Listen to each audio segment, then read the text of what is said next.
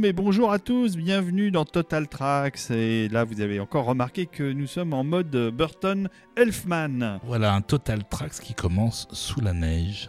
C'est le deuxième épisode consacré à- au réalisateur Tim Burton et à son compositeur fétiche Danny Elfman. Voilà, une collaboration quand même un petit peu importante, comme on l'avait établi dans l'épisode précédent, Exactement. qui ne va être que plus encore établi dans celui-là. On n'oublie pas d'être avec Rafik Djoumi aussi. Bonjour Rafik. Ah oui, c'est vrai, je suis là aussi. Salut David. J'ai dit bonjour moi. Non, tu n'as pas dit bonjour professeur. Bonjour les amis. Bonjour professeur Desbrosses, bienvenue à tous. Bonjour les êtres de lumière. Nous sommes ravis euh, de vous avoir à l'écoute euh, et de profiter de votre soutien financier car il est important d'être soutenu financièrement dans la vie. C'est très important. On le répète à chaque épisode parce que c'est vrai, euh, Total Tracks n'existe pas sans vous. Vous êtes littéralement les, les- les parrains, vous êtes la veuve, nous sommes les orphelins et nous n'existons que par vous et à travers vous, éclairés par votre douce et chaleureuse lumière. Et merci infiniment d'être là, présent à chaque fois. Merci, C'est beau, on peut pas merci- dire mieux. Merci beaucoup les enfants. Devenir un être de lumière, c'est facile. Vous allez sur Tipeee ou sur Patreon et euh, vous choisissez une contribution euh, à votre euh, goût. À 2 euros, vous bénéficiez de- des épisodes en avance, donc en exclusivité. Ensuite, vous avez le palier à 5 euros qui vous donne accès,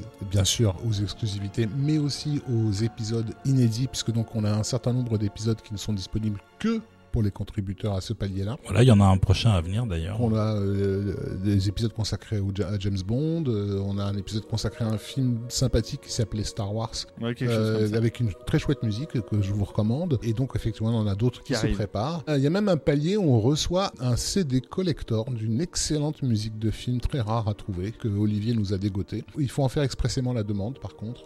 Tout à fait, j'ai d'ailleurs un, un être de lumière suisse à qui je dois envoyer demain son CD parce qu'il m'en a fait la demande. Euh, à partir de 5 euros, à partir du palier James Horner, vous avez aussi accès au Discord et à toutes ces discussions sur la musique de film.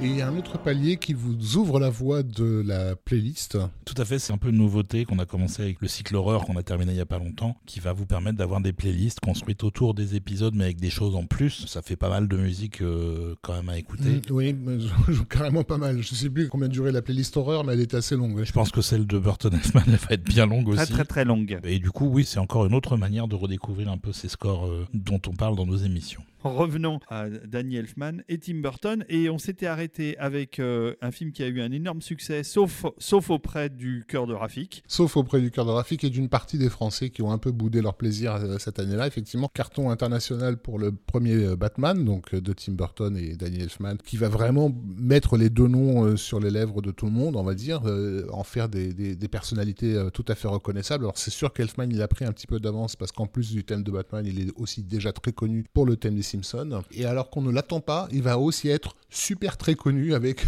un thème qui, dont on va parler tout de suite. Pour un film qui n'a été financé que grâce au succès de Batman. Exactement. Un carton comme celui de Batman vous ouvre évidemment toutes les portes. euh, le cœur des studios, tu vois, qui n'est Ouais. pas tout à fait le même que le cœur des humains, s'ouvre à la, à, la, à la caisse de résonance du box-office. Et c'est sûr que c'est toujours une fenêtre que les, les cinéastes doivent euh, saisir. S'il y avait un projet que tu voulais faire, c'est maintenant. Donc tu es au sommet, profites-en. Voilà, sachant qu'il a fait attendre Warner pour faire Batman Returns, d'avoir fini ce film-là. Évidemment, Ce parce que ce qui était une négociation déjà assez complexe. Qui n'était pas chez Warner, qui était chez Fox, si je me Non, souviens alors, bien. c'est au cœur de Warner au départ qu'est développé le projet Edward Man Argent, puisque Burton est affilié au studio. Oui, il a, un Il a un réalisateur contrat, maison. il a un deal, c'est devenu un réalisateur maison. Il a évidemment déjà signé pour Batman Returns, ça va sans dire. Mais évidemment, dans les négociations, c'est avant Batman Returns, je veux pouvoir faire euh, ce film-là. faut aussi rappeler que même si bon, le carton, ça peut faire plaisir, ça a quand même été une expérience un peu pénible. hein. Euh, le premier Batman, on rappelle la collaboration avec Ian Peters, c'est compliqué. Euh, il a dû rajouter beaucoup de choses qui ne sont pas de lui. Il est déterminé à, à faire un deuxième Batman qui soit peut-être plus proche de son cœur. Est-ce que Burton était content du premier Batman? Artistiquement parlant, c'est difficile à dire. Il, il s'est jamais vraiment exprimé sur la question. Euh, Qui ne dit rien Je, euh, je- je pense qu'il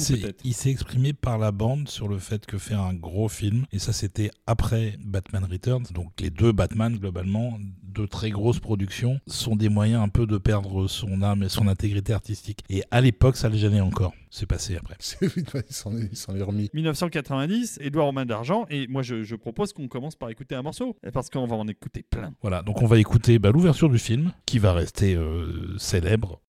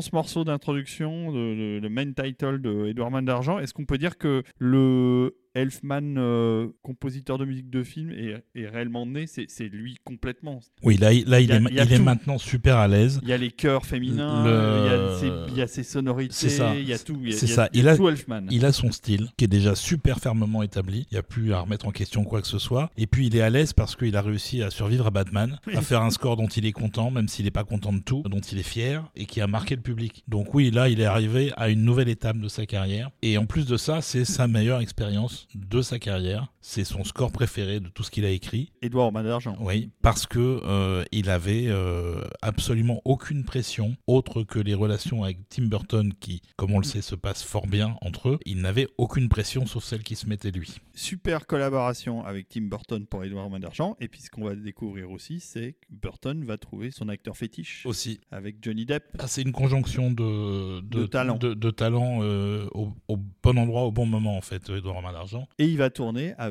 aussi son acteur fétiche qui fera sa dernière apparition au cinéma euh, pour Edouard Main d'Argent. Vincent Price, qui est absolument magnifique dans le film en Qui, plus. qui est qu'on voit peu, mais qui, qui est quand même là. et qui était effectivement euh, ultra fan de Burton à cause de Vincent parce que Burton lui a donné un truc qu'il avait jamais eu, c'est-à-dire une, une forme de respect et d'admiration, euh, d'amour même, qu'il n'a pas forcément reçu beaucoup dans sa carrière parce que c'était un acteur qui faisait des films de série B, voilà. euh, Ou alors des seconds rôles, euh, très très seconds rôles dans, dans des grosses productions hollywoodiennes, mais, mais effectivement, il était surtout connu pour, euh, pour ses films de série B. Et euh, on en parlait donc dans l'épisode précédent, euh, voilà, la, la façon avec laquelle Tim Burton se voyait enfant, il se voyait comme un, comme un fric en fait, comme quelqu'un qui n'appartenait pas au monde dans lequel il a grandi. Et c'est évident que euh, Édouard Romain d'Argent a plus d'un titre, a un caractère autobiographique. Il a sa coupe de cheveux déjà. Déjà, il a sa coupe de cheveux, et puis non, mais ça, le personnage est littéralement inspiré d'un dessin, d'un autoportrait que Tim Burton avait fait de lui, en fait, dans lequel il avait essayé de comprendre pourquoi il faisait peur aux gens, en fait.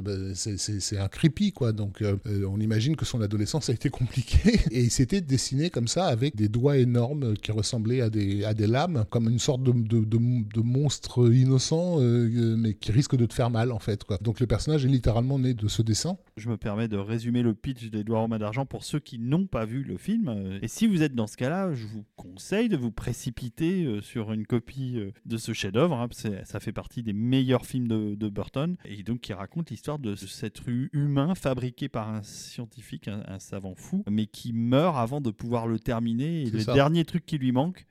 c'est ses mains. C'est ses mains, voilà. Et à la place, il a euh, des, Des lames. des lames, des espèces de, des- de ciseaux. euh, c'est scissor hands, c'est le nom en anglais. Il a des ciseaux accumulés qui remplacent ses doigts. Le film est littéralement un conte de fées, donc il est raconté comme un conte de fées, avec d'ailleurs une, une intro, une ouverture dans laquelle une femme raconte une histoire qui s'est passée il y a bien longtemps. Donc c'est une petite banlieue américaine typique des années 50-60. Et à côté de cette petite banlieue, il y a une énorme montagne, et au sommet de cette montagne, un manoir euh, voilà, euh, très gothique, dans lequel vit ce savant fou, mais, mais personne ne se préoccupe de savoir ce qui se passe là-haut. quoi. Et un jour, une, une femme de cette banlieue qui démarche ses voisines pour leur vendre des espèces de produits cosmétiques, elle n'a pas réussi à faire une thune, et elle, se décide à aller, à monter euh, cette colline maudite pour aller euh, frapper, euh, toquer à la porte de ce manoir euh, étrange, et elle tombe sur cette créature isolée, effrayée, qui en fait euh, vit en orphelin depuis que son maître euh, est mort. Ce personnage est joué par Johnny Depp, et elle prend pitié pour cette créature, elle le ramène dans sa maison, et c'est là où les problèmes vont commencer, puisqu'il va falloir le faire accepter par la communauté. Alors, problème, oui, et en même temps, il y a une espèce de, de, de- de tonalité qu'on retrouve euh, rarement dans ce type de cinéma. C'est que c'est pas du tout un film qui tourne au film d'horreur, alors que ça aurait pu. C'est un film qui tourne au film plutôt bienveillant,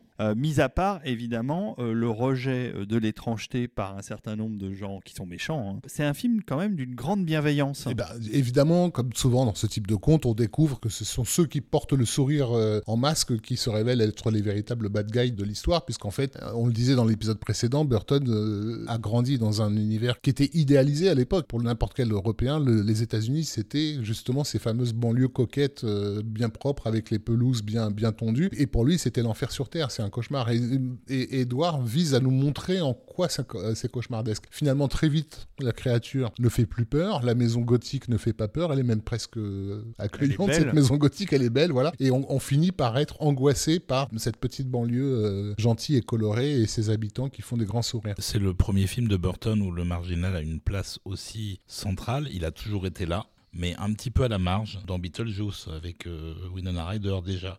Oui, Euh, qui dans- revient dans Edouard Dans, Main d'Argent. dans Pee-Wee, évidemment, euh, c'est quand même un peu un marginal, Pee-Wee. Et même Batman, d'une certaine façon. Mais ça n'est pas le thème central de ces films-là. Alors que dans Edouard Main d'Argent et dans certains autres qui vont suivre, ça va le devenir. Et on retrouve donc la banlieue résidentielle, Burbank, où il a vécu euh, quand il était euh, Exactement. enfant. Voilà, avec, avec des maisons. euh, Il a de toute en- façon en couleur voilà, pastel, euh, véritablement téléguidé le, le- le- le projet depuis un moment déjà, puisque donc il avait engagé l'auteur euh, Caroline Thompson euh, spécifiquement pour travailler sur ce scénario. En fait, elle avait écrit une nouvelle qui avait beaucoup marqué Burton, qui s'appelait Firstborn, qui racontait l'histoire d'un bébé avorté qui en fait euh, revient à la vie en fait. Donc une sorte de mythe de Frankenstein remixé avec les préoccupations IVG de, son époque, quoi. Et tout ce côté évidemment macabre, fric, pas normal, lui, avait tapé dans l'œil. Et elle, Caroline Thompson, elle a complètement craqué sur le personnage de Burton qu'elle qualifiait comme la personne la plus articulée qui soit incapable de, de faire une phrase correcte.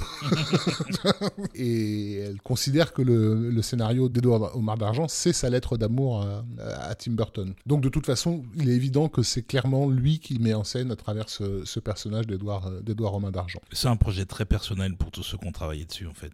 C'est vraiment un cas assez, assez à part, euh, même dans la filmo de, de Tim Burton. Et dans la filmo de Johnny Depp euh, aussi, puisqu'on rappelle donc que Johnny Depp à l'époque était connu pour une série euh, adolescente euh, qui était euh, 21 Jump Street, voilà, dans laquelle il jouait le, beau gosse, hein, il n'y a pas d'autre mot, et que euh, derrière ce beau gosse, il y avait euh, une espèce de frappadingue euh, co- complètement euh, fric aussi, quoi. Et Burton l'a senti, il a connecté avec. Il y avait aussi, un, je pense, une, véritable joie à se défigurer pour, pour ce rôle-là, pour faire justement oublier le, beau gosse qui était sur tous les posters d'adolescentes à l'époque.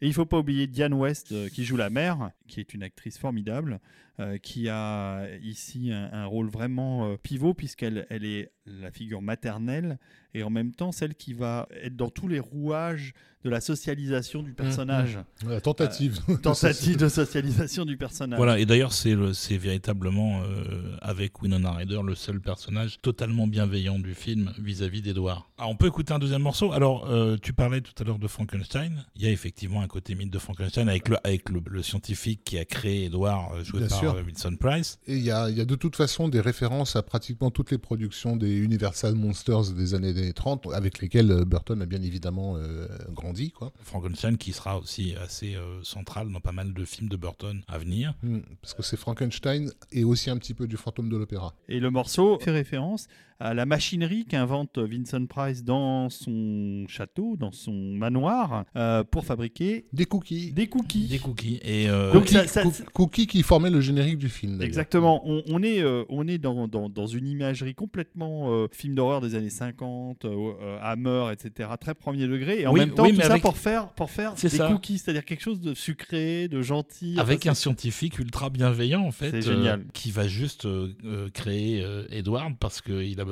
d'amour et que ces robots, ceux qui sont euh, impliqués dans la, dans la cookie machine, ne sont pas capables de lui apporter ce dont il a besoin. Mm, mm, mm. Et donc, évidemment, ça rappelle musicalement et dans le film la Breakfast Machine de Pee-wee.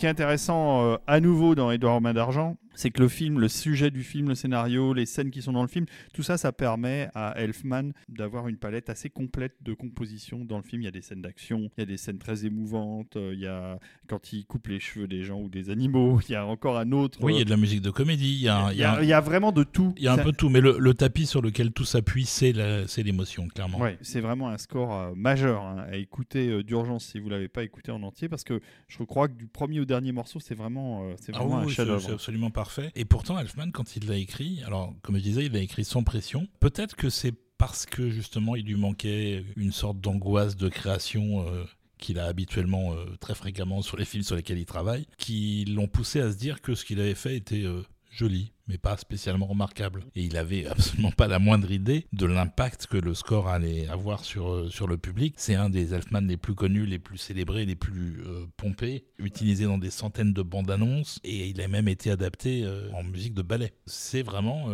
une superstar de- des musiques d'Elfman.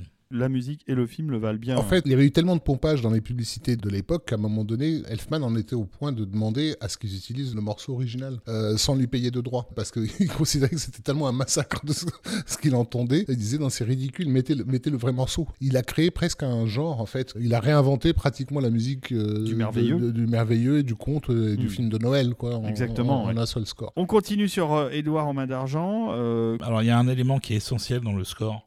Justement pour ce côté merveilleux, c'est l'usage du Celesta, qui est un instrument qui est un hybride entre le glockenspiel et le piano. Il y en a souvent deux en même temps dans les morceaux d'Edouard en main d'argent. C'est cette espèce de, de petite sonorité un peu scintillante. euh, on retrouve pas ça dans Harry Potter aussi? On trouve ça dans Harry Potter tout à fait. Qui avait été popularisé par euh, Casse-Noisette, hein, euh, Tout à fait. à la base. Tout à fait. D'ailleurs, Elfman a cité euh, Casse-Noisette comme étant une inspiration un peu lointaine, mais une véritable inspiration pour, euh, pour son travail sur le film. C'est un instrument qui est très important dans le score. Et donc, il va faire énormément de tests de plein de Célestas différents avec son ingé son qui est quand même le célèbre Sean Murphy avant de, de trancher et de décider le- lesquels vont être utilisés sur la version finale du score. Avant d'écouter un troisième morceau, Rafik, tu as quelque chose à ajouter? On avait évoqué brièvement euh, Édouard de Main d'Argent dans notre tout premier épisode consacré à la musique de fantasy, lorsqu'on parlait de la musique de Korngold pour le film Le songe d'une nuit d'été, dans lequel euh, il y a un- un- une sorte de ballet qui est fait autour de, des fées, qui utilisait euh, les chœurs féminins d'une façon très particulière et quelque chose qui a pas mal fait école par la suite, puisqu'on le retrouve dans le Willow de James Horner notamment, hein, ces espèces de chœurs un peu éthérés. Et leur, leur utilisation euh, magistrale, euh, bah, justement, euh, fait l'objet d'une séquence toute particulière d'Edouard Romain d'Argent, ce qu'on appelle une séquence en suspension. C'est ces, moments au cinéma où tout d'un coup, tout est tellement parfait que le film peut s'arrêter sur une scène de pure contemplation. Oui, la scène la plus célèbre du film d'ailleurs, je pense. Voilà, qui est donc cette séquence où Edouard est en train d'utiliser ses ciseaux pour faire une statue de, de- de glace. Et du coup, il y a plein de flocons. Oui, alors que c'est en Californie où il ne neige Euh, pas. voilà. Et comme euh, la jeune Winona Ryder dans le film n'a- n'a jamais fait l'expérience de la neige, c'est sa première expérience de la neige, ce sont les flocons qui descendent de la statue de- de- d'Edward et elle se met à danser spontanément euh, au milieu de ces flocons. Donc l'occasion pour Daniel Elfman de livrer un de ses morceaux magnifiques de pure poésie visuelle et musicale.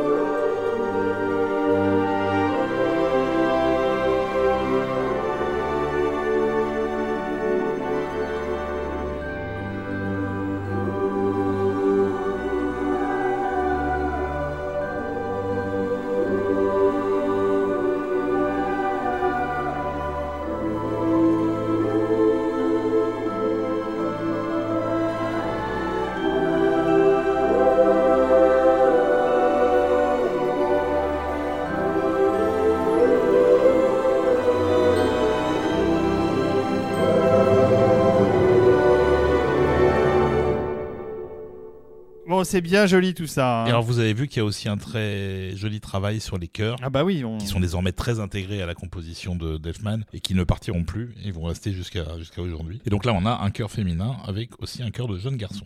Ouais, non, c'est très très beau et c'est magnifiquement innocent. C'est comme Winona Ryder, quoi. Donc, on en termine avec Édouard Romain d'Argent. Est-ce que l'un d'entre vous a quelque chose à rajouter? Bah, ils vont rajouter. Bah, si, que. que- Bah, que le film va marcher Alors, déjà, non, pas du tout. mais Ah bon, alors, d'accord. C'est un film qui a été euh, en cours de production, donc refourgué discrètement par la Warner à la Fox, parce que, bah, en gros, au bout d'un moment, ils s'apercevaient que finalement, c'était pas Batman qu'il était en train de leur faire, mais bel et bien un, film d'auteur. La Fox, qui s'en est d'ailleurs très, très, très, bien tiré, très bien contenté, mais par contre, c'était impossible qu'un film comme ça puisse marcher à, à son époque. Euh, moi, j'ai le souvenir encore très vif euh, des gens, et surtout des adolescentes dans le métro, qui restaient en, en arrêt devant cette affiche en disant, mais qu'est-ce que c'est que cette connerie? Il faut quand même se remettre dans le contexte. C'est littéralement le jeune premier d'une série d'ados un peu débilos avec des ciseaux à la place des mains. T'as aucune autre information. euh, avant J'avais adoré l'idée, moi. J'avais Ah, parce qu'on est des, des nerds, on est des geeks, mais, euh, mais ça pouvait pas vraiment cartonner. Mais c'est pas- c'est pas un échec C'est pas un non échec plus. non plus. Le Sur l'international, Le film a quand même triplé Voilà. son budget. sur l'international, il a fini par euh, retomber euh, euh, sur ses pattes, mais c'est vrai aussi que Joe Ross, euh, à, la, à la- à la Fox, avait choisi assez intelligemment de ne pas taper dans la promo agressive, parce qu'au au départ, Warner allait sortir ça quand même comme le nouveau film du réalisateur de Batman, euh, tu vois, en mode euh, événementiel, et donc il n'est pas sorti sous forme événementielle. Et donc il s'est fait son petit bonhomme de chemin. Le véritable leg, on va dire, euh, populaire de- de- d'Edward, il faudra vraiment attendre 5-6 ans avant que le film s'installe dans les consciences, et ça sera surtout par la vidéo, par les diffusions télé, où les gens finalement vont le, le reconnaître pour ce qu'il est, c'est-à-dire un, un film tout à fait exceptionnel. Un film qui est prescrit maintenant pour les, pour les jeunes dans les écoles. Je sais que ma maman, qui était institutrice, euh, emmenait voir euh, Édouard Romain d'Argent, euh, ses élèves. Et c'est vrai que pour les enfants, c'est un film très éducatif. Il se trouve que les projections test du film étaient excellentes, donc excellent retour de, du public qui découvre le film. Mais après, le, pro- le problème du box-office, c'est pas que le public aime le film qu'ils sont en train de voir. Le, pro- le problème du box-office, c'est de faire venir le public en salle. ça. Or, ce qui faisait venir le public en salle, c'était une affiche mystérieuse avec un jeune premier avec des, des ciseaux à la place des mains. Et ça, c'est encore très compliqué à l'époque à faire passer. Bon, toujours est-il que finalement, ça s'est installé. Euh, Aujourd'hui, je pense qu'Edouard Main d'Argent est reconnu pour ce qu'il est. Tout le monde le considère comme un des meilleurs films de Tim Burton. voire Oui, le film est culte. Le meilleur. Il ouvre pour moi la période magique de créativité de, de Burton avec les, les, les- celui-là et les trois films qui suivent. Et c'est un film qui en plus fonctionne de manière totalement euh, organique avec le Batman euh, Returns qu'il est en train de préparer pour Warner, euh, puisque euh, bah, ce, deuxième Batman va se passer également durant la période de Noël, et donc va reprendre en partie l'imagerie de gothique et, enneigée de- de- d'Edward. Oui, avec des personnages qui sont également des inadaptés, des freaks, des gens qui sont rejetés par la société en fait. Bon, avant de passer à Batman Returns, je sens que vous en avez envie. Un, dernier morceau d'Édouard Romain d'Argent. Un dernier morceau, puis pas des moindres, puisque à un moment dans le film, Edward découvre qu'il a une capacité euh, artistique à couper les cheveux des gens. Et tout le monde se presse pour avoir euh, ses cheveux coupés par Edward, qui fait des coupes absolument hallucinantes. C'est le moment heureux dans sa vie euh, sociale. Bah, qui renvoie justement euh, à ce que vivait euh, Tim Burton lorsqu'il était adolescent, lorsque euh, le seul moment où il brillait dans l'année, c'est quand il pouvait faire les décorations des maisons. quoi. Exactement. Et ça s'appelle Eduardo The, The Barber. Barber. Et donc, Elfman fait appel à ses souvenirs de Nino Rota avant de partir dans un violon un peu zigane, complètement endiablé et virtuose. C'est lui qui joue ou non? Non, je pense pas. Il aurait peut-être pu. Peut-être qu'il aurait pu, mais il n'a pas creusé plus que ça. Il a joué du violon avec euh, Ringo Bongo, mais il est pas, il est, c'est, c'est pas un instrumentiste euh, aguerri. On écoute Eduardo The Barber. Oh si, écoutons cela. Si. Ok.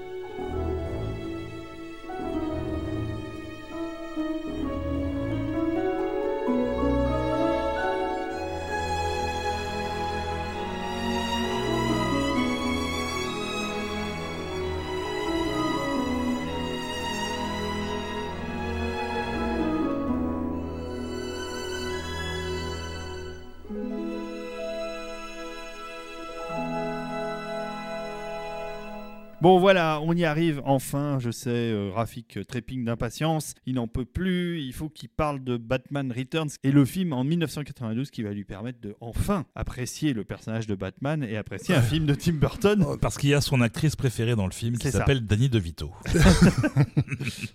En oui, plus. alors contrairement à ce qu'on pourrait imaginer, ce n'est pas Michel Pfeiffer qui m'a fait aimer Batman Returns, mais bel et bien pour le coup Tim Burton et en grande partie aussi Daniel Elfman. Et c'est effectivement Batman Returns, je l'avoue, le, le Batman que j'aurais voulu voir euh, dès 1989. Un véritable film de contre-initiation, on va dire, sur des personnages déphasés, décalés. C'est le, le versant sombre des super-héros et en l'occurrence, euh, le film triple cette proposition puisque donc là, on a effectivement trois personnages complètement inadaptés qui sont Batman lui-même, mais aussi Catwoman dont le destin nous est magnifiquement euh, tracé et bien sûr le personnage du pingouin qui fait l'ouverture du film, l'origine story du film puisque le film s'ouvre sur le moment où il est abandonné par, par ses parents Après sa naissance. Après juste sa après, naissance. oui. pour cause de monstruosité dans une scène euh, absolument magnifiquement gothique donc dans laquelle euh, Tim Burton fait revenir son vieil ami euh, Paul Rubens qui à l'époque on le rappelle avait été banni socialement. On n'a pas forcément beaucoup parlé de ça, mais euh, Pee Wee Herman, euh, à la fin des années 80, avait été euh, surpris en train de se faire plaisir dans un cinéma pornographique.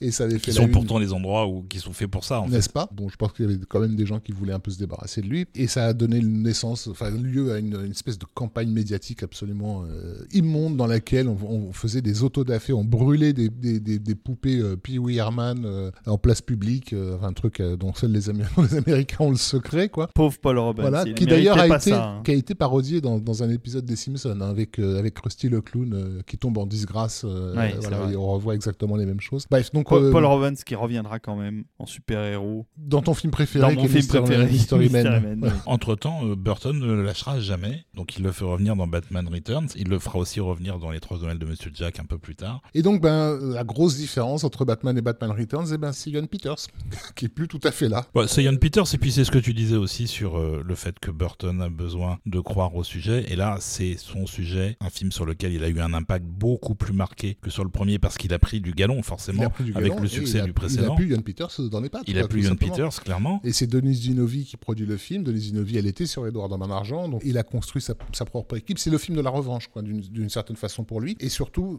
à, à mes yeux, la grosse, la majeure différence, c'est au niveau du scénario. Même si Sam Hamm euh, est celui qui a développé le script de Batman Returns, le script est ensuite entièrement revu et corrigé par un, un scénariste, hélas, qui a toujours été sous-estimé, qui est Daniel Waters, qui à l'époque sort du film Heathers avec Winona Ryder, euh, une magnifique comédie euh, grinçante, euh, adolescente. De Michael Lehman. Michael Lehman, voilà, qui a également dans les pattes un terrible échec financier, mais un film que j'aime, que j'affectionne tout particulièrement, une production Joel Silver, Les Aventures de Fort Fairlane, le rock and roll détective, que je vous invite à, à découvrir. Dan Waters, qui est aujourd'hui surtout connu comme l'auteur de l'immortel Demolition Man euh, avec euh, Sylvester Stallone. Mais immortel. Excellente comédie. Voilà, c'est un type qui a un humour mordant et qui va euh, notamment faire des dialogues de Batman Returns. Je vous invite vraiment, si vous l'avez jamais fait, à découvrir le film en version originale. C'est très très important. On a l'impression que tout le film est en alexandrin. Musicalement, c'est sublime euh, ce qu'il a, ce qu'il a fait. Je reviens à ce que disait Rafik. il a commencé par parler de la naissance du pingouin et ça me paraîtrait quand même utile parce que ça fait déjà 10 minutes que vous parlez de Batman Returns et qu'on n'a toujours pas écouté un seul morceau de musique. allez, Origin Story du pingouin par Danny Elfman. C'est parti.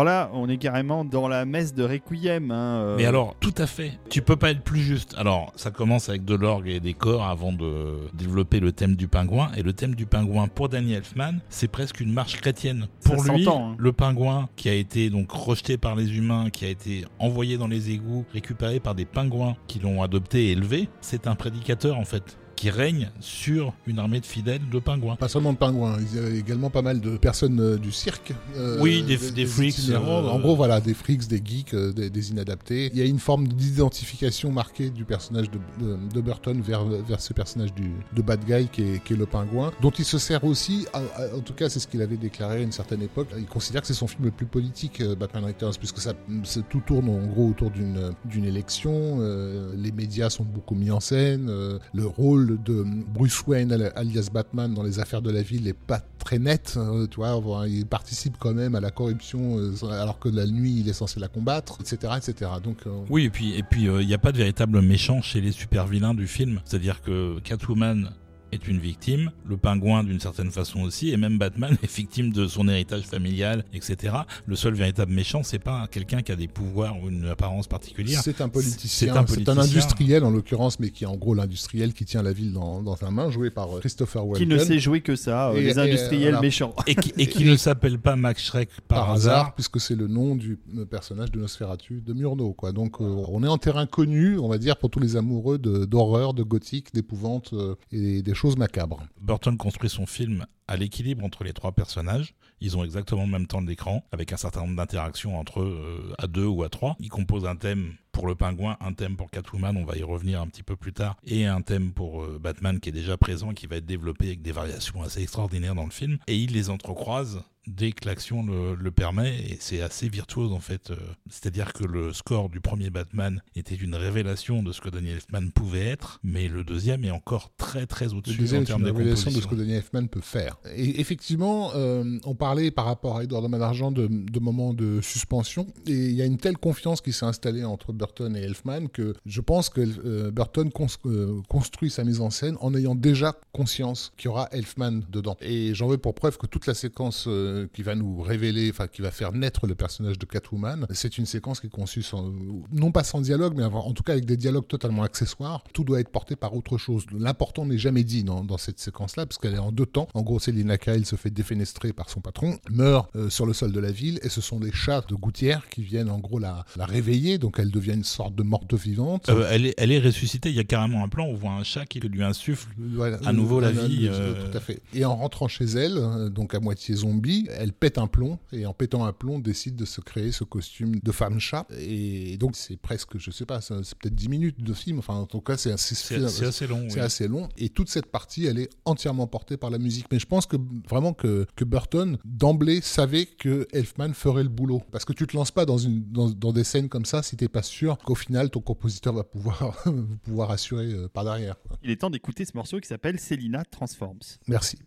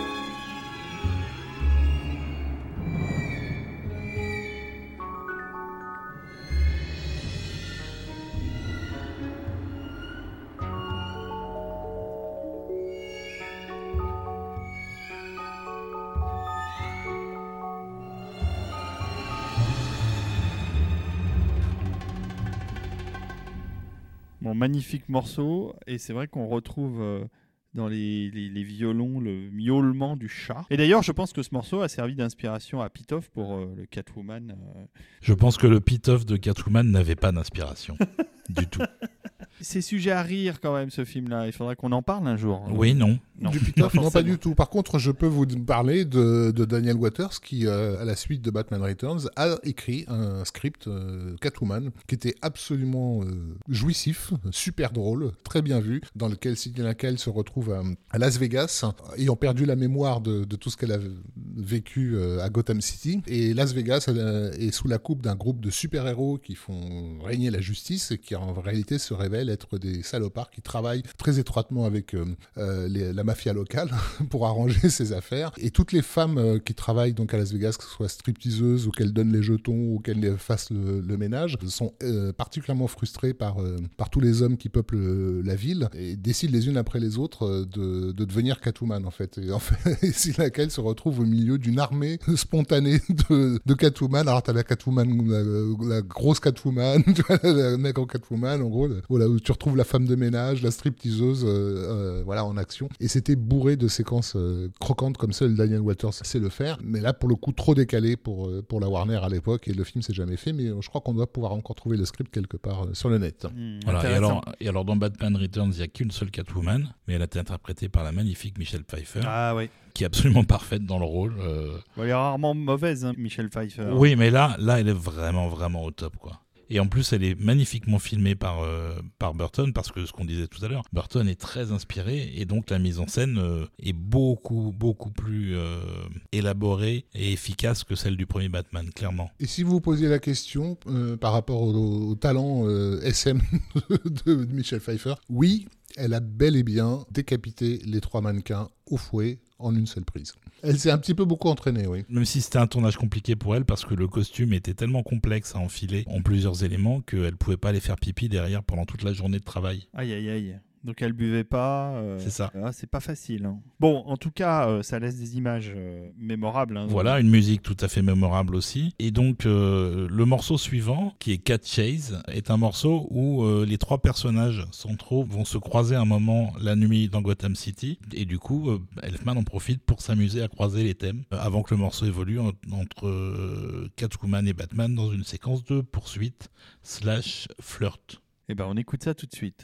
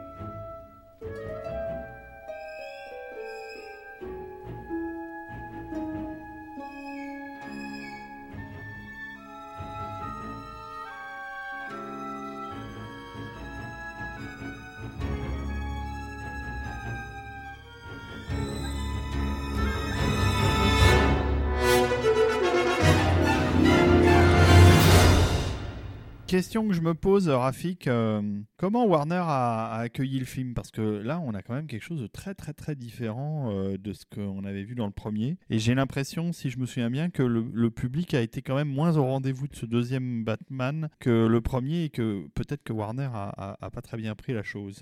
De toute façon, ils étaient partis sur le principe que le succès était euh, de toute façon au rendez-vous vu le carton cosmique du premier film. Le, le film a pas mal marché. hein. Voilà, ça n'a pas été un, un échec, mais par contre, effectivement, ça n'a pas rempli les- le, le tiroir caisse autant que les experts euh, des différents euh, journaux euh, l'annonçaient à l'époque. D'autant que le film a été quand même pas mal critiqué aux États-Unis par les ligues très puritaines qui trouvaient le film violent et avec des connotations sexuelles qui n'étaient pas pour les enfants. Bah, Il y en a beaucoup dans les dialogues, euh, effectivement. En et donc le film a été quand même un peu boudé aux États-Unis à ce niveau-là. Je sais pas si c'est vraiment ce qui a posé problème au box-office, parce que bon, des, des- des films un peu violents, enfin, je dirais, euh, t'avais Total Recall hein, dans- la salle en face, quoi, donc si tu veux, c'était pas le problème majeur. Get ready for a surprise Non, non, c'est ce qui a joué peut-être en défaveur du film. C'est le premier était quand même un, un- un film euh, qui draguait beaucoup son public, très euh, marketé euh, d'une certaine façon. On en a parlé tout- de, de Prince et compagnie, enfin de tous ces, de tous ces trucs-là. Il n'y avait pas ça. En lieu et place de Prince, on a Susie and the Banshees dans, Oui. dans, dans-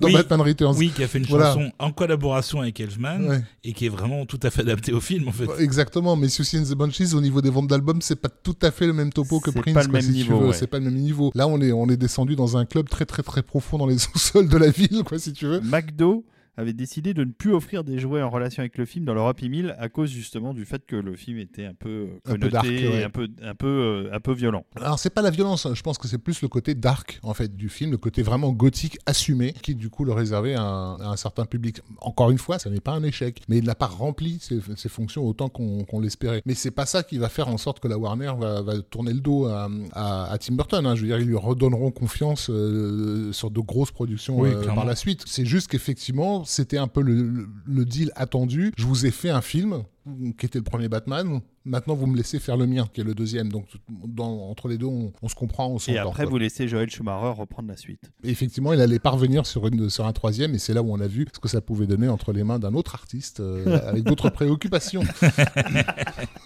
Voilà, mais c'est vrai, c'est vrai que Burton a fait une véritable tragédie. Il aime tellement ses personnages de entre guillemets méchants que euh, la, la scène de mort et de entre guillemets funérailles du pingouin où euh, il, Ah, est, il il emporté scène. dans l'eau par ses pingouins. est C'est- d'une tristesse terrible. Euh, C'est pas un blockbuster familial fun. C'est un film de super-héros comme on voudrait en voir aujourd'hui parce qu'on en a plus des comme ça. C'est un film de super-héros qui aurait pu être pensé par un mec comme James Whale, quoi, si tu veux, de- de- des années 30. quoi. C'est un film de super-héros fait par un inadapté social, euh, par un geek, par un fric. Il y a des fans, de, des vrais fans authentiques de Batman. Un, journa- un journaliste très regretté qui était euh, Bernard Lehoux, qui était un grand spécialiste du comic book et euh, qui bossait avec moi au cinéphage et euh, qui est décédé à l'époque. Il avait détesté euh, Batman Returns, mais il lui, il l'avait détesté en tant que fan de comic book parce que justement, l'esprit comic book de Batman n'était plus là. Clairement. Alors que Bernard Lehoux était fan des, des dessins animés qui passaient à l'époque sur Canal+, donc de Bruce Timm. Le Burton, il- pour- lui, c'était pas un film de super-héros. Et c'est vrai, c'est pas un film de super-héros, c'est un film de monstre gothique. Un, c'est un Universal Monster presque. Je parlais du fantôme de l'opéra et ce genre de film-là. On est plus dans cette, dans cette logique en fait avec Batman Returns. Voilà, et donc euh, bah, globalement, euh, Elfman s'est encore élevé un peu plus. Le score est absolument magnifique. On pouvait pas mettre tous les morceaux parce que globalement tout est tout est superbe. Et il y a une véritable filiation avec euh, Edward Main-Argent euh, dans, dans la musique euh, Oui, de Batman. Returns, qui avait pas du tout sur le premier Batman en fait. Tout ce côté merveilleux Noël et en même temps un merveilleux un peu euh, un peu gothisé, un peu euh, perverti. On va écouter un dernier morceau. Est-ce que tu peux nous en parler, euh, professeur? Bah, c'est le final tout simplement, avec le générique de fin derrière qui récapitule un petit peu tous les thèmes. Donc euh, le thème du, pingouin qui est assez euh, finalement assez mystérieux mais aussi assez délicat. Il y a beaucoup de harpes dans les graves, de bois, il y a un peu de cœur, etc. Euh, le thème de Catwoman qui est euh, plus sinueux, ben, comme un comme un chat en fait, euh, qui se dérobe sous la main tout en étant assez assez séduisant. Il y a des petites percussions aussi pas mal autour de Catwoman. Et évidemment le thème de Batman qui revient, qui est toujours là et qui disparaît en fait avec ce générique de fin puisque le, le film suivant utilisera un nouveau thème créé par Elliot Goldenthal dans le même ton mais mélodiquement pas du tout la même chose. On écoute ça, ça s'appelle A Shadow of Doubt.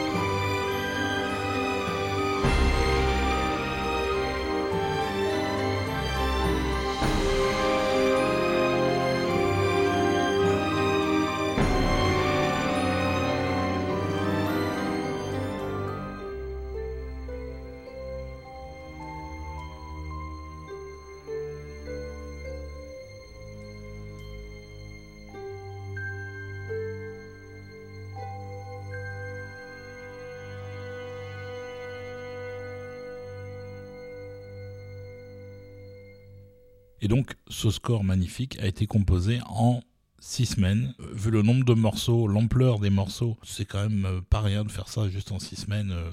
Clairement, Elfman, c'est un bourreau de travail. Voilà, mais il va encore se surpasser. Mais oui, parce que là, on arrive euh, après 1992, on est en 1993, eh c'est incroyable, mais les années passent. Et on arrive en 1993 avec un film qui marque une génération. En tout cas, ça m'a marqué moi. Et c'est un film incroyable, produit par Disney. Déjà, on va, on va peut-être donner le titre, hein. on va pas faire de mystère. Je pense que tout le monde euh, a repéré ce que c'était. Donc, Bah, ouais. un film d'animation. un film d'animation. Non, non, pas réalisé par Burton, mais, mais enfin bon. largement, largement produit et chapeauté par lui en tout cas, donc qui est euh, l'étrange Noël de Monsieur Jack, euh, The Nightmare Before Christmas. Qui avait été mis en production avant même que Burton arrive sur le Batman Returns, Mhm. puisque c'était de la stop motion et que c'était assez long à faire. Oui, ça prenait du temps. Donc on l'a rappelé dans le premier épisode, euh, Burton a démarré sa carrière de cinéaste avec euh, un, un court-métrage en stop motion qui était euh, Vincent. C'est un art euh, duquel il est, il est familier. Et il a bien sûr bossé au studio Disney, il a fait le California Institute of the Arts. Au California Institute of the Arts, il y a un autre animateur qui est formé, qui est Henry Selick, qui va travailler en tant qu'assistant de Glenn Keane, un des piliers hein, de, Disney dans les années euh, 80-90, mais surtout dès, dès les années 80, il est vraiment posé. Enfin, tous les John Lasseter, les Tim Burton, les Brad Bird vous diront tout l'amour qu'ils ont pour, euh, pour Glenn est un, énorme artiste. Mais je crois pas que Selick et Burton se fréquentaient vraiment à cette époque-là, mais ils se croisaient forcément dans les, dans les couloirs. Et Selick va développer un goût euh, certain pour l'animation en, volume, et il va se distinguer euh, au début des années 90 avec un, un, court-métrage complètement azimuté qui n'aurait pas vraiment pu exister avant dans les années précédentes, qui s'appelle Slow Bob in the Lower Dimensions, qui est une sorte de cauchemar éveillé. euh, alors je- je suis même incapable de vous, de vous en faire un, un- résumé. C'est euh, c'est un mec avec le dos déformé, euh, euh, il a des sœurs siamoises qui lui font un, un- sale coup et du coup il est projeté dans une autre dimension. Enfin bon, bref, voilà, un cauchemar gothique en, animation, en, stop motion. À l'époque, ça passait sur Liquid TV, qui était ce, ce magazine frappé que MTV produisait, dans lequel il mettait en gros tout ce qui était de l'animation, pas pour les enfants. C'est là où on a découvert les Bill Plimpton, tous ces, tous ces, tous ces gars-là. Et j'ai découvert à l'époque ce Slow Bob, genre à minuit ou deux heures du matin, en me disant mais qu'est-ce que je suis en train de regarder là? Un truc qui faisait vraiment peur, quoi. Vraiment très très inquiétant, mais en même temps superbement euh, animé. Et donc c'est Burton effectivement qui va euh, profiter d'une certaine façon de son assise hollywoodienne et de son pouvoir pour imposer son collègue Henry Selick sur, euh, sur ce projet. Est-ce que si Burton avait eu le temps, et manifestement il l'avait pas, il aurait pu réaliser le film Je pense, oui. Moi, je suis pas suffisamment familier des techniques euh, nécessaires de, de- de la réalisation d'un film aussi compliqué que ça, parce que c'est quand même très très compliqué de faire un film euh, en stop motion, euh, au sens de pas, pas seulement d'a- d'animer, mais aussi de savoir comment positionner la caméra, euh, comment faire des travelling, comment faire des mouvements de grue. euh, Oui, puis c'est très très très long. comment éclairer et puis surtout, c'est- Et, euh, et Burton était très demandé à l'époque, il n'aurait pas forcément pu consacrer deux Non, ans de sa vie clair. au film. Donc le, clair. le- le choix. Selick était une, était une bonne idée. Oui, oui, oui. Et je pense que Selick était plus, plus avancé que Burton dans, dans cette technique-là, parce que Vin- Vi- Vincent, c'est très joli, hein, Vincent, mais c'est quand même très simplement filmé. Je veux dire, c'est- T'as le gamin qui filmait de face, en gros, euh, voilà. Alors que dans Slow Bob, euh, on a des, des contre-plongées, euh, enfin, des- des- au niveau mise en scène, c'est déjà très élaboré, quoi. Et en fait, euh, la première personne impliquée dans le projet, euh, Selick a été choisi pour faire la mise en scène, mais euh, le tout premier arrivé à travailler avec Burton, c'est Elfman, qui va être impliqué beaucoup plus que d'habitude Ah oui. dans la production du film, puisque Clairement. il va participer au scénario, il va écrire les chansons parce que les chansons doivent être écrites et enregistrées avant même que l'animation commence, donc c'est vraiment en début de projet. Il va devenir producteur exécutif sur le film, il va vraiment tout donner, ce qui va au final donner son probablement son chef-d'œuvre mais il va, il va être vraiment très très impliqué. Et à un moment donné, Burton va se rendre compte qu'ils ont besoin de, de soutien en termes d'écriture, et il va faire venir Caroline Thompson, qui entre-temps avait déjà écrit Edouard Main d'Argent et était devenue la petite amie de Danny Elfman. Donc il vivait carrément chez elle parce qu'il faisait des travaux chez lui à ce moment-là. Et donc euh, tout naturellement, elle s'est retrouvée sur le projet parce qu'elle avait évidemment envie de le faire. quoi. Et c'est un projet euh, titanesque. hein. C'est un, pro- c'est un- c'est un- c'est un gros projet et, et- et pour, euh, pour Danny Elfman, comme le souligne très justement Olivier, c'est effectivement un, un- un projet dans lequel il s'investit plus que de raison. Et c'est pas la première fois que ça se produit lorsque justement des, des compositeurs sont amenés à, à travailler sur, les, sur des comédies musicales. Euh, Euh, c'est exactement ce qui s'est passé euh, quelques années auparavant au studio Disney euh, avec La Petite Sirène et ensuite La Belle et la Bête, où en fait les deux compositeurs, Ashman et Menken, ont été par la force des choses les auteurs du film. C'est-à-dire qu'ils étaient là dès le début, ils ont écrit les chansons et quand tu écris une chanson, il faut déjà tu, tu donnes une piste, une piste motivation des personnages, à, leur personnalité, etc. Après, tu, je sais pas moi, quand Ashman a cette idée insensée de se dire ça serait marrant d'avoir un numéro musical avec des assiettes et des fourchettes, ben ça, ça, ça crée littéralement les personnages pour La Belle et la Bête et, et du coup ça change tout le film quoi. Et je pense que c'est pareil pour pour Elfman, la moindre décision musicale faisait que bah, d'emblée le film allait dans une dans une certaine direction. Oui, et c'était aussi plus pour eux d'ailleurs parce que Burton a contribué aux lyrics de certaines des chansons. Mhm. Il y a des petits éléments qui viennent directement de Burton, qu'Elfman adorait. euh, donc c'était vraiment euh, une collaboration euh, en profondeur en fait entre les deux.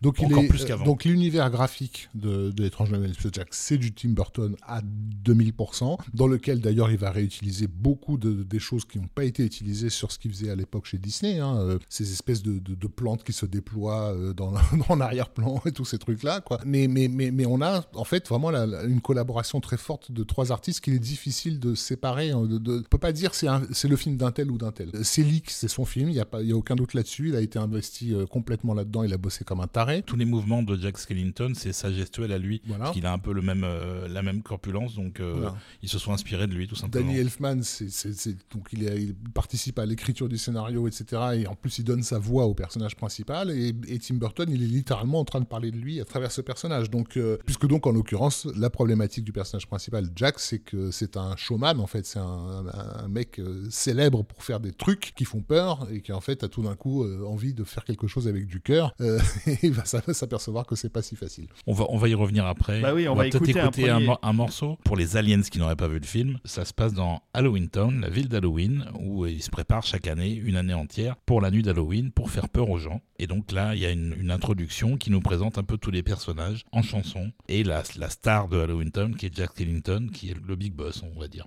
Et c'est la fin de la nuit de Halloween, puisque cette musique illustre une espèce de défilé euh, final C'est ça. euh, pour la nuit d'Halloween. Et donc on assiste à. Voilà, c'est la fin, c'est fini, Halloween est fini. Et qu'est-ce qui va se passer après pour l'année suivante? Voilà, ça s'appelle This is Halloween.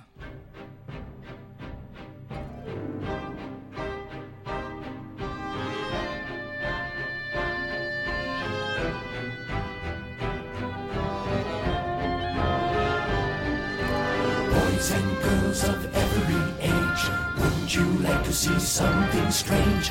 Come with us and you will see.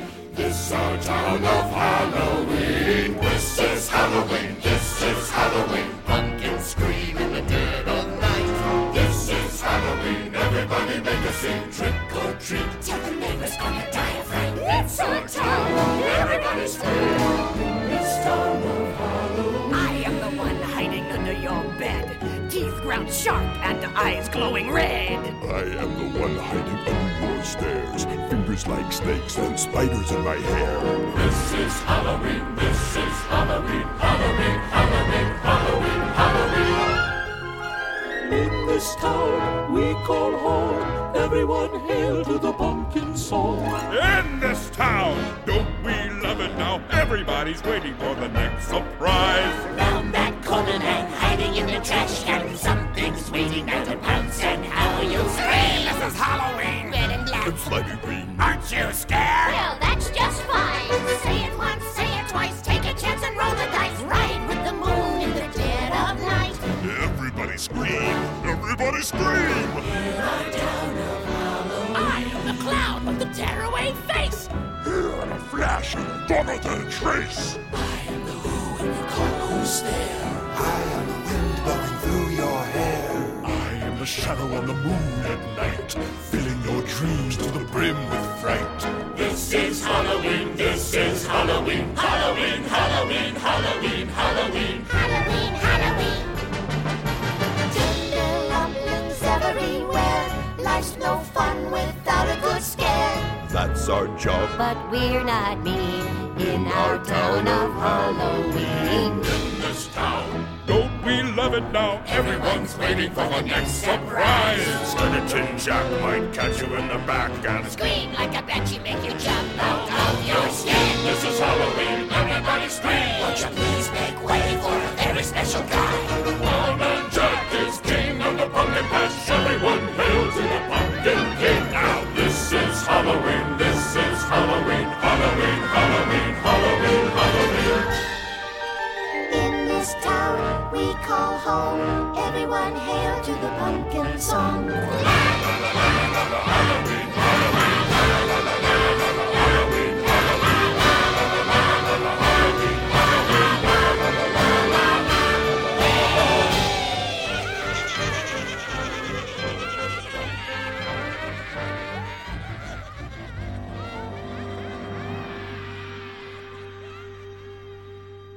Ce morceau est vraiment extraordinaire, This is Halloween. Il est devenu emblématique, on l'a réentendu dans un milliard de trucs. Que dire de la version française, euh, Olivier? Moi j'ai toujours l'impression que Disney fait du bon boulot, mais ça n'a pas l'air d'être. Moi, j'aime, pas la version française du film. Je trouve que c'est une simple différence de langue, une- peut-être une adaptation euh, pas très juste. Il y a aussi des petits problèmes de voix. De ce que j'ai pu entendre, c'est moins satisfaisant, en tout cas au niveau du tonal, du chant, de la voix, que euh, la version allemande, par exemple. Et même la version italienne me semblait plus proche, de, en tout cas, de l'intention originale. Mais bon, euh, je suis pas fan des versions françaises, donc je suis pas non plus la personne à qui il faut demander ça euh, globalement. Euh, Je me suis amusé euh, quand j'ai eu le, le Blu-ray la première fois à, à switcher d'une version à version l'autre. Et effectivement, j'ai remarqué que la chanson de Jack en italien marchait vachement bien parce que c'est une complainte typiquement italienne. Et en, en français, il manque un truc en fait. Il manque une espèce de, de douleur lancinante que en, en anglais, Elfman fait très bien passer dans son chant. La chanson de Sally euh, qui démarre sur un, sur un accordéon, elle, elle marche super bien euh, en version française. Puis pour, pour le reste, ça sera, ça sera en anglais en fait. Je suis pas forcément euh, fan non plus de. Non mais c'est important parce que c'est un film d'animation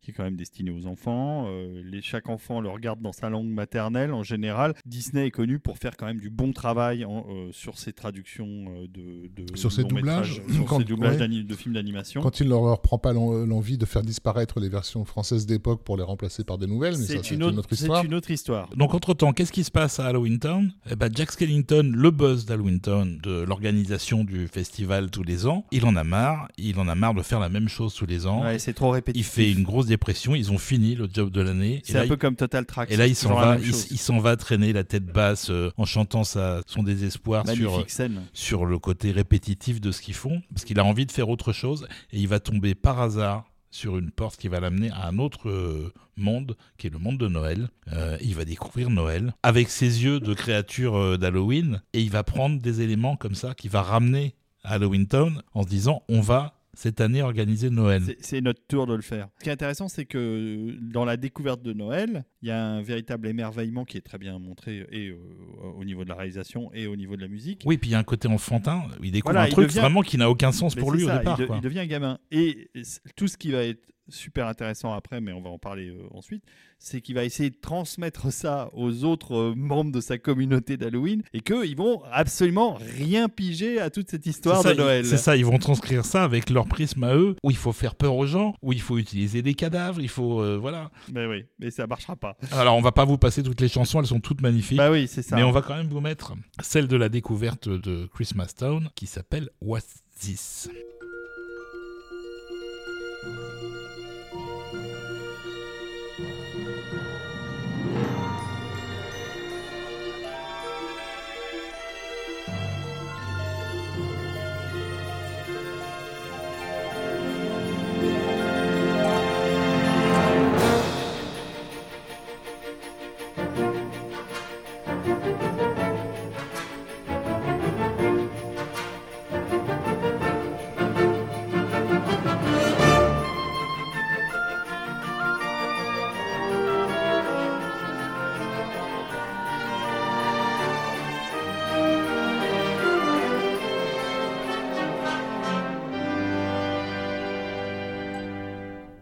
What's this? What's this? There's color everywhere. What's this? There's white things in the air. What's this? I can't believe my eyes. I must be dreaming. Wake up, Jack. This isn't fair. What's this?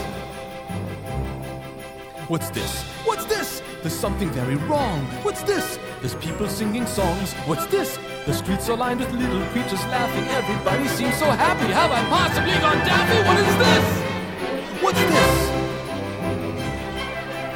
Children throwing snowballs instead of throwing heads. They're busy building toys and absolutely no one's dead. There's frost in every window. Oh, I can't believe my eyes. And in my bones I feel the warmth that's coming from inside. Oh, look, what's this? The hanging mistletoe. They kiss? Why, that looks so unique. Inspired! The gathering around his story, roasting chestnuts on a fire. What's this? What's this? In here, they've got a little tree. How queer! And who would ever think? And why? They're covering it with tiny little things. They've got electric lights on strings, and there's a smile in everyone. So now correct me if I'm wrong. This looks like fun, this looks like fun. Oh, could it be I got my wish? What's this? Oh my, what now? The children are asleep. But look, there's nothing underneath. No ghouls, no witches here to scream and scare them or ensnare them. Only little cozy things secure inside their dreamland. What's this? The monsters are all missing and the nightmares can't be found. And in their place there seems to be good feeling all around. Instead of screams, I swear I can hear music in the air. The smell of cakes and pies are absolutely.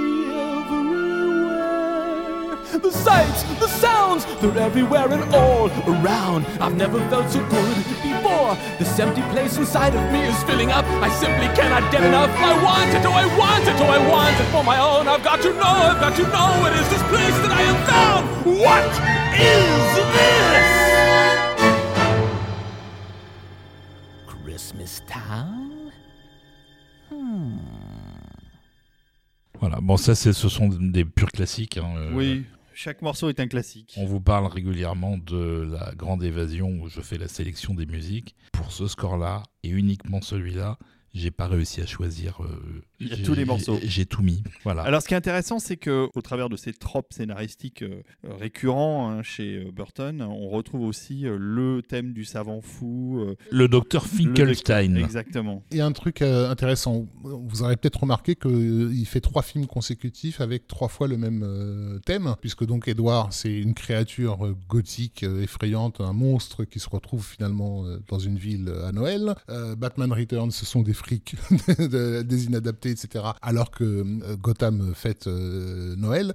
Et là, on a littéralement un passage de Halloween, donc la fête des morts, donc la fête des inadaptés par, par excellence, et leur tentative de, faire Noël. Or, ce qui est super intéressant, et ça, je sais même pas si c'était conscient chez, Burton à l'époque, euh, c'est qu'il y a un lien très fort entre la fête des morts et la fête de Noël. Dans l'ère pré-chrétienne, en fait, il y avait, un, lien qui était fait de l'un à l'autre, puisque en gros, on passait de la fête des morts, c'est-à-dire on laisse mourir les choses, à la renaissance qui était annoncée euh, par, euh, par euh, la fin de l'année en fait et, et- et l'arrivée dans la, de l'année suivante quoi qui ensuite est devenue la naissance du Christ tout ça. Bon bref. Donc mythologiquement religieusement spirituellement il y a un lien effectivement clair entre Halloween et Noël et il se trouve que Burton tout d'un coup le, spontanément le, le fait ressurgir dans, dans son œuvre. Burton et Elfman pour le coup puisque Elfman il réussit quand même l'exploit de cumuler le- la musique gothique effrayante avec la musique rassurante et, et pleine d'espoir de, de Noël et là dans, dans Nightmare Before Christmas il en donne encore une fois le- la preuve éclatante hein, puisqu'on passe vraiment de sonorités très euh, bah, alors, elles sont pas très angoissantes mais en tout cas qui rappellent la, la- la peur Un enfantine peu sombre en un fait. peu sombre, à tout d'un coup un, un émerveillement euh, dingue en, en un seul mouvement. Il y a un lien très fort qui est fait et qui en fait euh, vient de leur, de leur héritage culturel. Ce sont des mecs qui en fait qui s'extasiaient comme des gamins devant des films de monstres. Donc ils étaient à la fois dans l'esprit de Noël et dans l'esprit d'Halloween en fait. Et en tant qu'adultes, ils se sont jamais départis de ce bouillon de culture en fait. Oui, d'autant plus qu'il y a une implication, euh, comme je disais, qui est euh, inédite pour Elfman et qu'il ne reproduira jamais d'ailleurs à l'identique. Scénario, production, écriture des chansons, musique et texte. Il chante la voix de Jack Skellington, il chante aussi la voix de pas mal de personnages secondaires, mais en plus de ça, Jack Skellington est une sorte d'hybride entre Tim Burton et Danny Elfman. Elfman, à ce moment-là, il est en pleine euh, remise en question parce qu'il continue de travailler pour le cinéma de plus en plus, avec de plus en plus de succès, mais il continue aussi de tourner et de faire des albums avec Congo Bongo, et ça commence à lui peser. Il n'arrive plus à tout faire, et il en a marre parce que le côté tourner avec le groupe, c'est devenu routinier. C'est exactement le parcours de Jack, et on peut se demander à quel point ça a, ça a influencé l'écriture du script sur cette partie-là, parce que c'est exactement l'histoire d'Elfman. Et d'ailleurs, il va quitter définitivement le groupe euh, l'année suivante. Il va enfin prendre la décision de le faire parce que ça devient plus gérable en fait. Donc il y a vraiment une, euh, une transpiration entre la vie du compositeur et euh, le personnage tel qu'il est incarné par le compositeur à l'écran. Et d'ailleurs, je trouve regrettable que ce soit pas lui qui ait été choisi pour faire la voix de Jack quand il parle. Oui, c'est Chris Sa- Sarandon Voilà, qui, qui, fait un, qui fait un boulot correct, mais, Oui. mais comme il n'a pas le même timbre de voix, il y a quand même un, un petit décalage par rapport au moment chanté. Et en plus, il n'a pas tant de dialogue que ça, il aurait pu le faire, mais bon.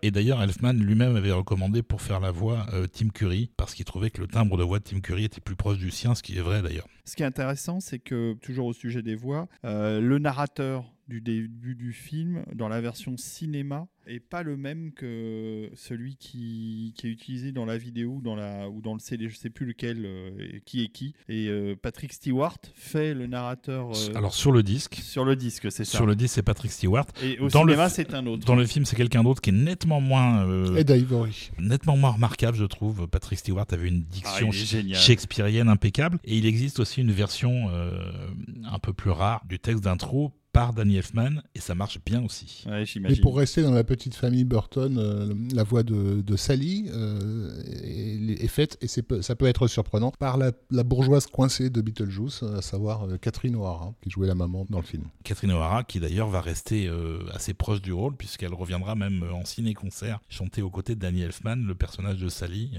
en 2013, je crois, à Los Angeles. Euh, On peut en trouver des extraits euh, filmés en amateur euh, sur, euh, sur YouTube. On va pas se plaindre, on a quand même pu voir Danny Elfman nous, nous interpréter au moins quatre chansons du film lors du concert qu'il a donné au Grand Rex à Paris. Quoi.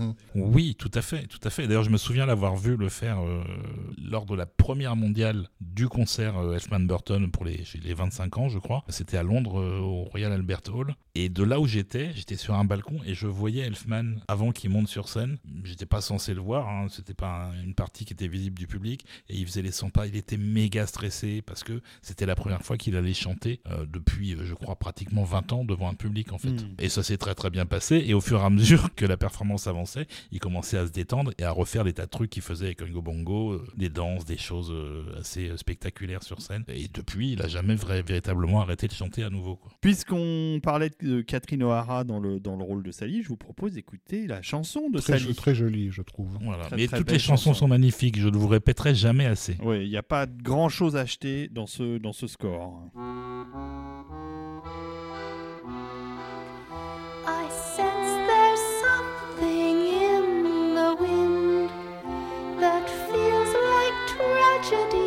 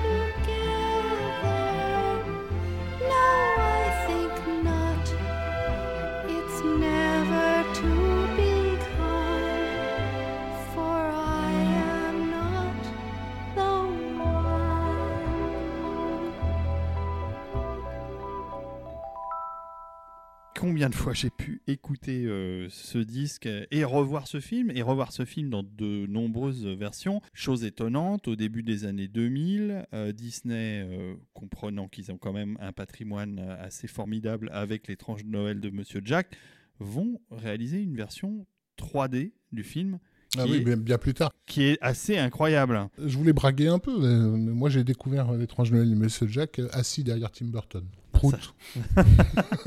Monsieur Rafik, Vous en imposez quand même. Mais là, j'étais littéralement derrière Tim Burton. Je et- préfère, et, et euh, ses cheveux me gênaient un peu pour les sous-titres. Oh, qu'est-ce qu'il est chiant ce Tim Burton. Mais c'est c'est intéressant ce que tu dis sur euh, la version 3D. On peut rappeler vite fait euh, cette version 3D parce qu'elle a quand même un caractère exceptionnel. Exceptionnel. Voilà, le film sort, mais Disney, à ce moment-là, n'a pas encore pris la pleine mesure de ce qu'ils ont créé. C'est-à-dire qu'ils ont créé un nouveau magicien d'Oz, en fait, qui jusque-là, depuis, depuis des décennies, c'était la cassette vidéo que les parents mettaient à leur gomme gamin une fois par an. Et en fait, tout d'un coup, l'étrange Monsieur Jack devient le truc euh, central. euh, dans chaque famille, tu as une cassette euh, du, film qui traîne. Et donc, bah oui, les ventes colossales en vidéo vont, leur faire bien comprendre qu'il va falloir mettre un soin particulier à, cet héritage-là. Et donc, effectivement, au début de- des années 2000, euh, ils vont faire cette, version 3D qui va leur coûter une fortune. À l'époque, on n'a pas eu en France parce qu'on n'avait pas le- les salles équipées pour le faire. Mais on a pu organiser une projection au Club de l'Étoile à laquelle certains d'entre vous sont venus, mais pas, suffisamment, je trouve, lorsqu'on faisait notre festival de la bonne 3D. On a, on a passé l'étrange Journée de Monsieur Jack. Et donc, le principe de cette version 3D, c'est qu'en fait, on a sur euh, l'œil gauche euh, ou droit, je sais plus, enfin,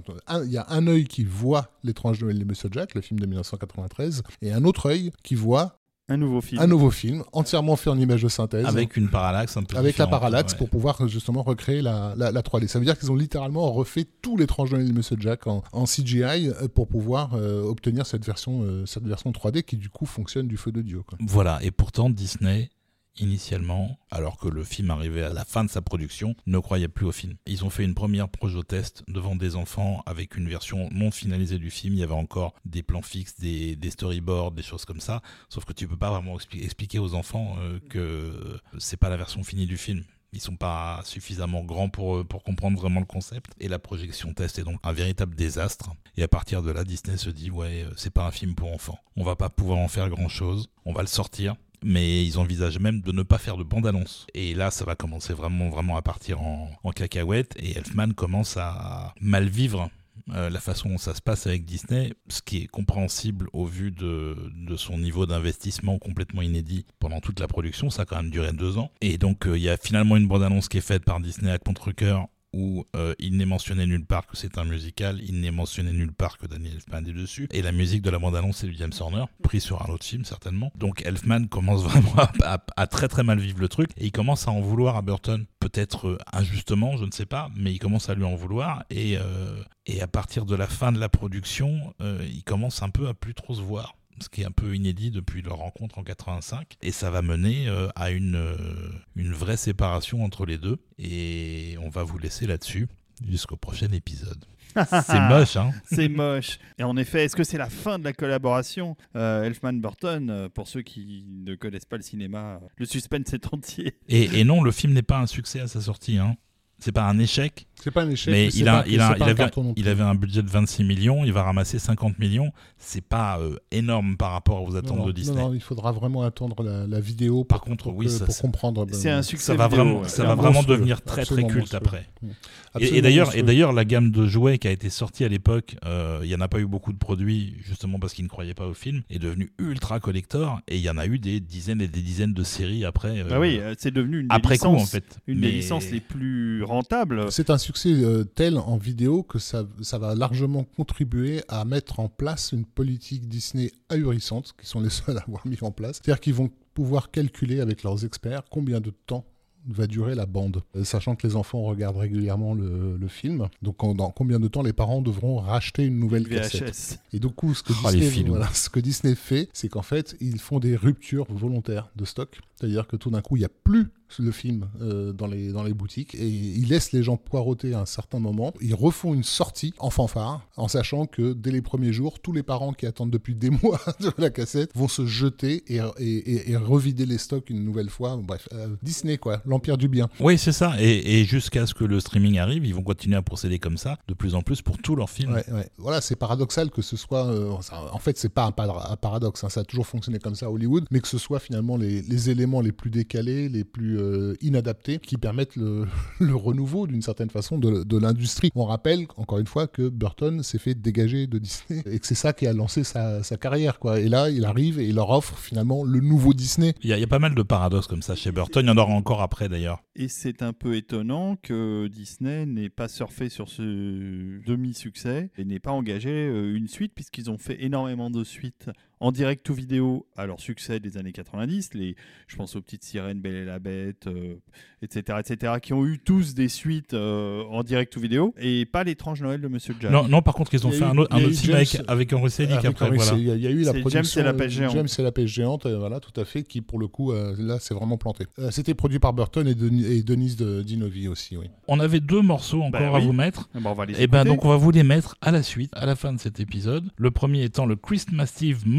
Ah, c'est qui superbe. est euh, la scène où euh, euh, Jack, euh, habillé en Père Noël, fait la tournée du Père Noël et euh, ruine littéralement Noël pour tout le monde avec ses cadeaux de Noël pas adaptés pour les enfants. Et la deuxième, c'est le générique de fin qui récapitule un petit peu beaucoup des thèmes et des chansons du film de manière assez habile. Olivier a insisté plusieurs fois sur l'idée que, que, contrairement à ce que la légende prétendait, euh, la- les maquettes de Daniel Elfman étaient suffisamment euh, incroyablement euh, faites pour pratiquement euh, contenir le morceau final euh, en elles. Quoi. Et on en a effectivement la preuve avec les maquettes de l'étrange Noël de Monsieur Jack, hein, qui, sont, euh, qui sont pas loin du résultat final en réalité. Quoi. Voilà, et on va vous en mettre une en bonus après les morceaux qu'on vient de vous annoncer. Euh, donc vous allez avoir un petit peu de musique à écouter en fin d'épisode, plus que d'habitude. Je pense pas que ce soit un mal, surtout quand il s'agit d'un score aussi exceptionnel que l'étrange Noël de Monsieur Jack. Et vous allez voir que cette maquette est extrêmement, extrêmement élaborée. C'est Elfman qui fait toutes les programmations, tous les instruments, toutes les voix. Bah, il n'y a pas beaucoup de gens qui sont capables de faire ça, je trouve.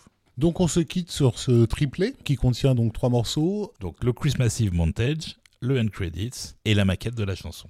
Et donc, euh, bien évidemment, euh, on remercie nos tipeurs, nos contributeurs, euh, nos, Nos êtres de lumière. nos Patreonneurs. On va continuer à vous faire des épisodes. hein. Euh, Vous avez vu que qu'on a quand même traité six films en deux épisodes. Elfman Burton, il y a un petit peu de boulot encore derrière. C'était des très gros films, ça risque d'aller peut-être un peu plus vite Un peu pour en certains. déclinant, on va voir ça, oui. Pas forcément au niveau de la qualité musicale. Et on vous attend également nombreux euh, sur lagrandeévasion.fr. Euh, Oui, la oui. radio exceptionnelle. Mais oui, La meilleure radio consacrée à la musique de film au monde. Il faut le dire, c'est la meilleure radio de musique de film au monde. Moi, je peux pas dire le contraire de ça. Avec une programmation complètement dingue. J'en suis fan. qu'est-ce qu'on écoute euh, sur euh, la musique de Banzai par exemple On, on Eh, entend. Alors, il y a la musique de Banzai, mais il y a aussi beaucoup de Danny Elfman et beaucoup de Elfman pour Burton. Tu enchaînes littéralement la- le banzai de Vladimir Kosma avec la filibustière des Antilles de Franz Waxman, euh, avec euh, un truc que t'as jamais entendu, de, un truc polonais bizarre, euh, mais vachement intéressant, et un Francesco de Massi en mode de les nouveaux barbares ou je ne sais trop quoi. Enfin, et C'est vrai qu'il y a et- tout ça. Et, et Space, Tru- et- et Space Truckers.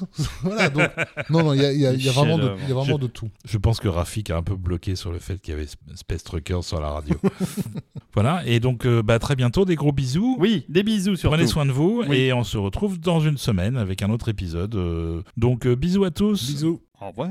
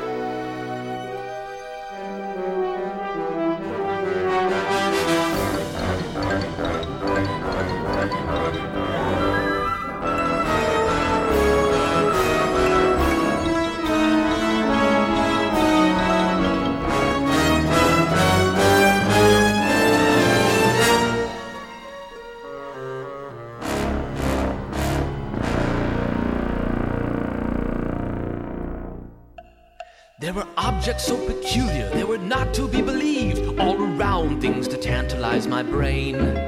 It's a world unlike anything I've ever seen, and as hard as I try, I can't seem to describe like a most improbable dream. But you must believe when I tell you this, it's as real as my skull, and it does exist. Here, let me show you. This a thing called a present. The whole thing starts with a box. A box? And it's steel? Other box. Is it filled with a box? A box! Delightful, a box. If you please. Just a box with bright colored paper. And the whole thing's topped with a bow. A bow? But why? How ugly. What's in it? What's in it? That's the point of the thing, not to know. It's a bat. Will it bend? It's a round. It break? Perhaps it's the head that I found in the lake. Listen now, you don't understand. That's not the point of Christmas land. Now pay attention. Now we pick up an oversized sock and hang it like this on the wall. Oh, yes. Does it still have a foot? Let me see. Let me look. Let me explain. There's no foot inside, but there's candy. Or sometimes it's filled with small toys. Small toys? Do they bite? Do they snap? Or explode in the sack? Or perhaps they just spring out and scare girls and boys? What a splendid idea. This Christmas sounds fun. I fully endorse it. Let's try it at once. Everyone, please. Now, not so fast. There's something here that you don't quite grasp. May as well give them what they want. And the best, I must confess, I've saved for the last. For the ruler of this Christmas land is a fearsome king with a deep, mighty voice. At least that's what I've come to understand. And I've also heard it told that he's something to behold, like a lobster, huge and red. And he sets out to slay with his reindeer on, carting bulging sacks with his big great arms. That is so I've heard it said. And a dark, cold night, under full moonlight, he flies into a fog like a vulture in the sky. And they call him Sandy Claus. Well, at least they're excited, though they don't understand that special kind of feeling in Christmas land. Oh well.